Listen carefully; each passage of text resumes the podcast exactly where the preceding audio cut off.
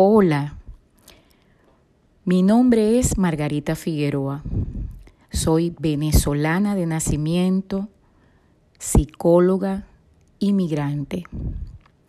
El objetivo de estos audios que promueve de mentes sanas, un emprendimiento que nació justamente de la migración, es hacer acompañamientos emocionales y hacer pequeños aportes para la salud mental de todas aquellas personas que se encuentran en este momento viviendo fuera de su país de origen, especialmente a mis compatriotas venezolanos.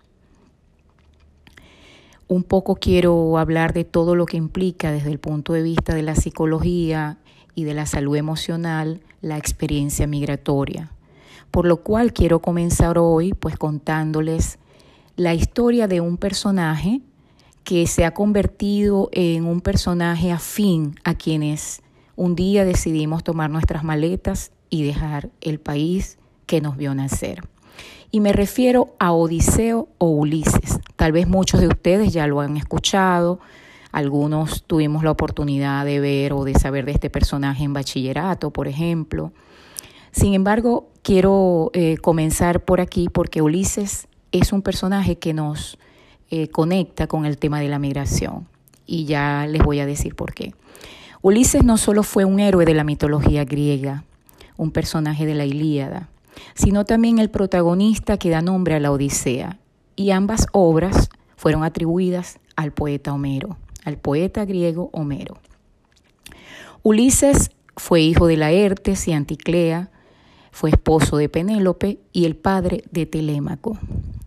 Por razones de índole de lo que él eh, hacía en su tierra, que era Ítaca, ¿verdad? Como rey de Ítaca, a Ulises le correspondió salir a luchar en la guerra de Troya. Estuvo 20 años fuera de Ítaca y de esos 20 años estuvo 10 años justamente batallando en la guerra de Troya. Durante esa experiencia, Ulises pasó noches de desvelo, de nostalgia, de tristeza, de ansiedad, de angustia, añorando no solamente regresar a su tierra de origen, sino también la cercanía de sus afectos inmediatos, su esposa, su hijo, sus amigos. Sin embargo, para poder regresar Ulises no solamente tuvo que pasar 10 años en la guerra de Troya, sino que los otros 10 años que estuvo fuera de Ítaca, tuvo que enfrentar una serie de problemas y obstáculos que tuvo que afrontar para finalmente poder regresar.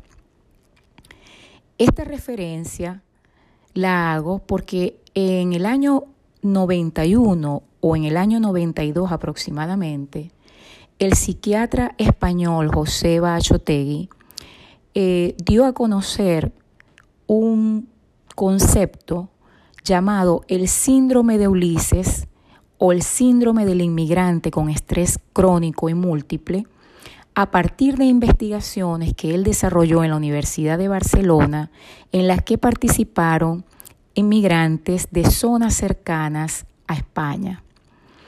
Durante esa atención que se le brindó a estas personas que formaron parte de los estudios, el doctor Achotegui llegó a la conclusión de algunas cosas particulares desde el punto de vista emocional que todo inmigrante experimenta. Y ella comparó pues esa experiencia con la historia de Ulises y sus 20 años fuera de Ítaca. En el siguiente audio, entonces continuaremos hablando propiamente de en qué consiste este síndrome de Ulises o síndrome del inmigrante con estrés crónico y múltiple.